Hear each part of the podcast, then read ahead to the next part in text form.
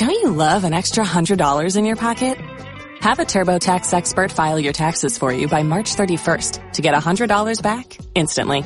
Because no matter what moves you made last year, TurboTax makes them count. That means getting $100 back and 100% accurate taxes only from Intuit TurboTax. Must file by 331. Credit only applicable to federal filing fees with TurboTax full service. Offer can be modified or terminated at any time.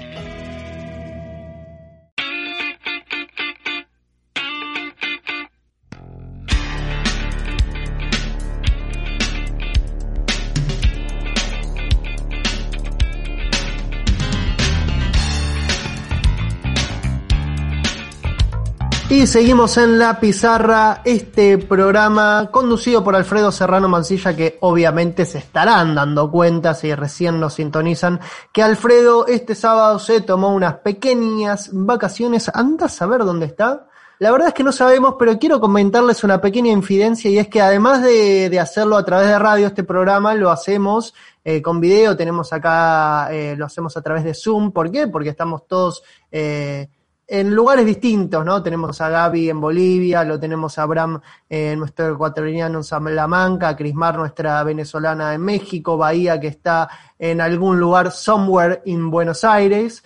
Y eh, tenemos también acá un invitado especial en el Zoom, que es la foto de Alfredo Serrano Mancilla que nos vigila. Es como ese omnipresente, eh, como el libro de 1984 de George Orwell, bueno, ese es el rol que está cumpliendo en estos momentos en el Zoom Alfredo, ¿por qué? Porque lo tenemos a nuestro operador de sonido, Fer Saninelli, conectado desde la cuenta de Alfredo, a Fer no le gusta eh, mostrar lo bello que es, no le gusta, él es muy humilde, así que como es tan agraciado, no le gusta eh, generar envidia. Entonces, bueno, nunca se prende la camarita, entonces ahí lo tenemos a la, foto de Alfredo Serrano Mancilla en una posición como diciendo, lo estáis haciendo bien, ¿no? Lo estáis haciendo Tal bien. cual. El gesto de Alfredo, además, el de la foto es como que nos está juzgando, ¿no? Es como un panóptico que está omnipresente, eh, viendo cada cosa, cada movimiento, que todo marche en orden.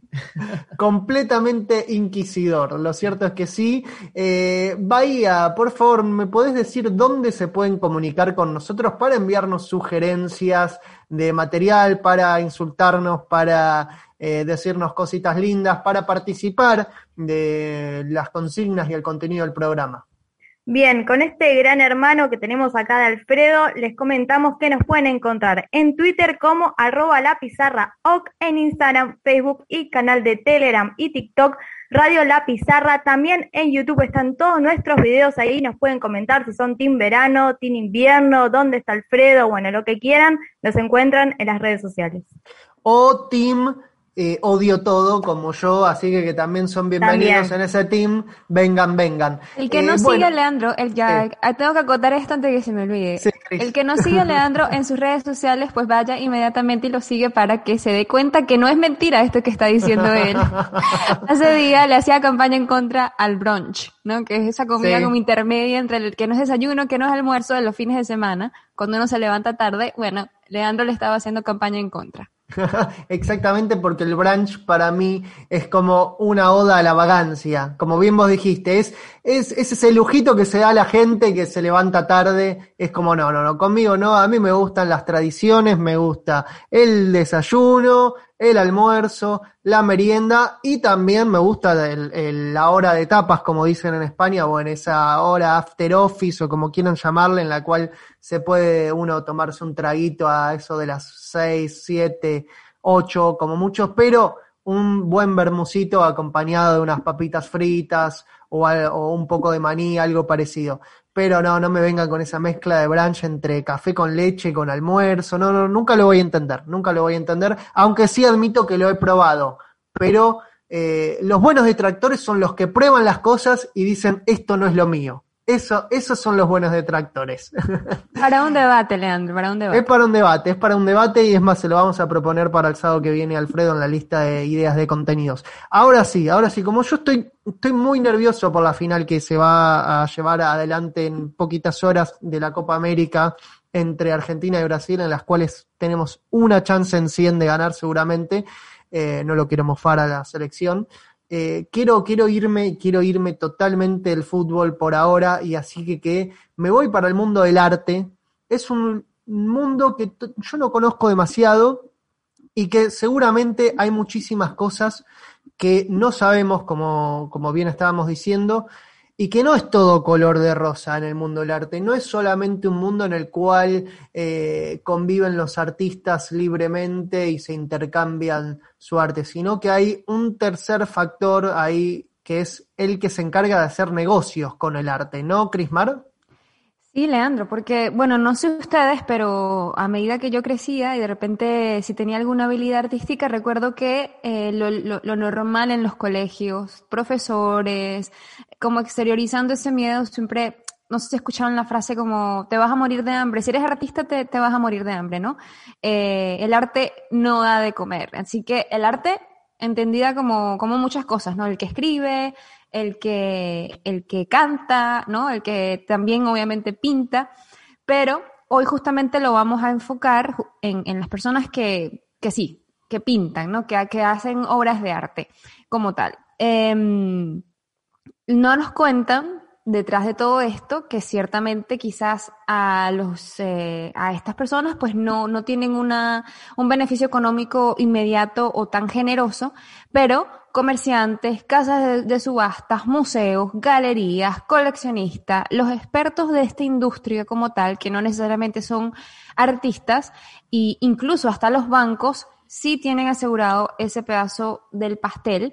La pregunta es, ¿por qué no? y cómo opera ese negocio, qué hay detrás de cada obra. Si hemos ido una vez al museo, no, quizás no nos hemos preguntado, pero interesante eh, la reflexión para la próxima visita, saber cómo llegó esa obra de arte a ciertos lugares. Así que... Sí, básicamente eh, estamos hablando de que todos se llenan de plata, salvo el artista, ¿no? O sea, el artista quizás es el último eslabón en el cual, si bien bueno, quizás puede en algunos casos eh, los casos más consagrados, se lleva una buena parte de dinero, pero es incomparable a la cantidad de dinero que se llevan el resto de las manos, ¿no, Cris?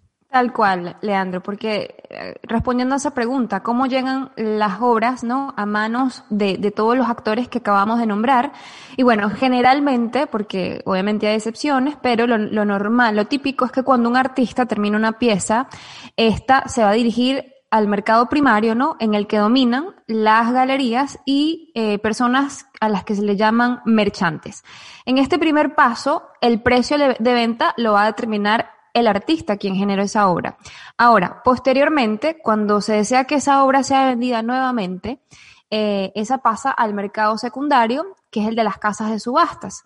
Pero ahora este precio es determinado en primera instancia por los valuadores y después por los compradores en el piso de subastas. Y ahí empieza, ahí es donde empieza la timba. Ahí es donde empieza la timba. Y eh, yo me, estaba preguntando, me decías, eh, nos decías que ahí empieza el, proceso eh, de pasamanos, pero lo cierto es que en, algún momento el artista le vuelve algo de, todo esto que genera, de este, de este proceso de pasamanos. Y otra pregunta que a mí me surge también en, estos términos es cuánto dinero, ¿desde cuánto dinero estamos hablando, Cris? Muchísimo ¿Cuánto dinero mueven estos mercados? Muchísimo dinero, Leandro, porque ciertamente, bueno, los mercados de galerías, los merchantes, no, los comerciantes siguen siendo este motor principal del mercado mundial del arte, al punto, y aquí ojito, ¿no? Porque representa más de la mitad de las ventas de este mercado. De acuerdo con un reporte del 2019 de la Feria Europea de Bellas Artes, eh, que es considerado como, como el resumen más completo en el mundo del arte, se estimó que el número de comerciantes rondó casi los 300.000 a nivel mundial, con un estimado de 36.800 millones de dólares en ventas anuales que representan más del 50% eh, de las ventas del mercado del arte global. La pregunta del millón es cuánto de esa plata que se mueve ¿no? en, en revender obras, en revender piezas, le llega finalmente al eh, creador original. Em, si a las ventas en galerías además se le suman estas subastas públicas, estas subastas privadas, que también se generan en el mundo online, tanto como en presencial, la cifra global del mercado de arte y de antigüedades es de 64 mil 100 millones de dólares. Así que estamos hablando, insisto, de muchísimo dinero. Muchísimo. De hecho, en el 2018 se vendieron más de medio millón de obras, ¿no? Una cifra máxima desde, mil, desde la década de los 40. Y ahora, Cris, ¿cuáles son las, eh, las obras de arte que son eh, favoritas o más predilectas dentro de este mundo? ¿Qué, qué tipo de, de qué tipo de arte estamos hablando? ¿De qué tendencia? ¿De qué corriente? Bueno, como quienes y, y, quienes mueven en, el mercado en Latinoamérica, Leandro, eh, porque justamente estas son las caras que están detrás de quienes, de quienes venden, ¿no? Conocemos a los grandes artistas, pero por ejemplo, los coleccionistas. Hay una investigación eh, que fue realizada por un medio especializado sobre los 100 activos coleccionistas de arte latinoamericano. Es decir, no es el, el autor de la obra quien tiene su obra, sino personas, por ejemplo, muy ricas con mucha plata en la que, tiene que tienen cómo invertir. En el caso, no sé, de Carlos Slim en México, que tiene un museo eh, con obras muy, muy famosas de muralistas mexicanos y de otros eh, también de Europa y de Asia, que, que le, o sea, Carlos Slim es dueño de estas, de estas obras y él se lucra, obviamente, ya después de haber pagado un precio que no se lo pagó al, al creador original, sino, porque en muchos casos además están muertos, sino eh, se lo pagó a una casa de subastas, por ejemplo, ¿no? Así que en Argentina, por ejemplo, está Andrés Bleisten, ¿no? Que es un mexicano realmente que fue nacido en Argentina y que posee unas colecciones de pinturas mexicanas más grandes del mundo que están en manos de un particular. Hablamos de 8.000 piezas que en algunas áreas incluso supera el patrimonio que tienen algunos museos públicos locales. Estamos hablando de coleccionistas eh, particulares que tienen más obras incluso que algunos museos del mundo. Eh, tienen básicamente mucha, mucha plata. También está, eh, por ejemplo, Ela Cisneros, ¿no? Es una cubana que nació y creció en Venezuela, de la parte de, de la élite venezolana eh, y es fundadora justamente de una fundación, la Fundación Cisnero, que está ubicada en Miami y que tiene en su poder una gran colección de, de obras latinoamericanas, ¿no? Eh, estamos hablando de obras como Jeff Koons, eh, Anish Kapoor, Michelangelo Pisotelo, Jesús Soto, y pare usted de contar entre, entre otras. Así como ellos, hay muchísimos eh, coleccionistas latinoamericanos que tienen muchísimas horas y que constantemente, pues, eh, mm, uno se pregunta cómo, cómo las consiguieron en primer lugar y cuánto pagaron por esto. Eh, hay, hay que decir también que a ver, todos estos coleccionistas no es que coleccionan por amor al arte y porque les encanta apreciar una buena obra, sino porque eh, digamos que comprar e invertir en obras de arte, bien dicho, es una inversión, es como jugar a la timba. Es, se entra en esta rueda en la cual eh, se habla de precios exorbitantes, las obras se revalorizan y ahí en ese pasamanos ganan, ganan muchísimo dinero, ¿no? Sí, Leandro. De hecho, hay expertos que opinan que el mercado del arte es un terreno eh, sino el más, uno de los más fértiles para el lavado de dinero y por muchas razones. Por ejemplo, la dificultad para valorar y tasar estas obras de arte porque se cambian de mano fácilmente, ¿no? Y se almacenan de inmediato desde un sótano o hasta en un paraíso fiscal extranjero y porque hay una relación de anonimato entre los comerciantes con sus clientes, eh, sean compradores y vendedores. Es decir, se vende desde el anonimato, no sé quién me está comprando, no sé a quién le estoy comprando y lo único que importa es pues la, la plata que hay de por medio. Claro, básicamente en este pase de manos, en esta operación de compra-venta entre un eh, merchant y un eh, interesado coleccionista, eh, en, ese en ese concepto, ¿no? De, bueno, yo te pago tanto por esta obra de arte, quizás hay otro, se está pagando por otro tipo de, de negocios. Y eso es lo que, a lo que nos referíamos con que puede ser eh, objeto de lavado de dinero el mercado, el mercado del arte. Eh, Crismar, hay, hay algunas curiosidades que creo que Danila Nieto nos puede ayudar eh, un poquito a, conocer, ¿no? Porque estamos hablando de un mundo en el cual muchas veces se manejan precios ridículos para el ciudadano y a pie y también se viven algún tipo de, de situaciones ridículas que a veces no podemos creer que ocurra, ¿no, Cris? Sí, Leandro. De hecho, bueno, Danila hoy no nos pudo acompañar, pero nos manda este audio en el que, eh, pues, nosotras en conjunto realizamos esta indagación sobre el mundo del arte, pero Danila es ella misma experta en asuntos del arte. Así que yo tengo muchas ganas de escuchar cuáles son esas ridiculeces que, que nos tiene para compartir. Las escuchamos. La obra europea más cara subastada fue Salvator Mundi de Leonardo da Vinci. Fue vendida en 2017 en Christie's, New York, por 450 millones de dólares. Su comprador fue el príncipe heredero de Arabia Saudita, Mohammed bin Salam. Pensemos este monto, 450 millones de dólares. La obra más cara vendida que haya sido producida en Latinoamérica y hecha por un artista latinoamericano fue Los rivales de Diego Rivera, esta fue vendida por 9,7 millones de dólares también en Christie.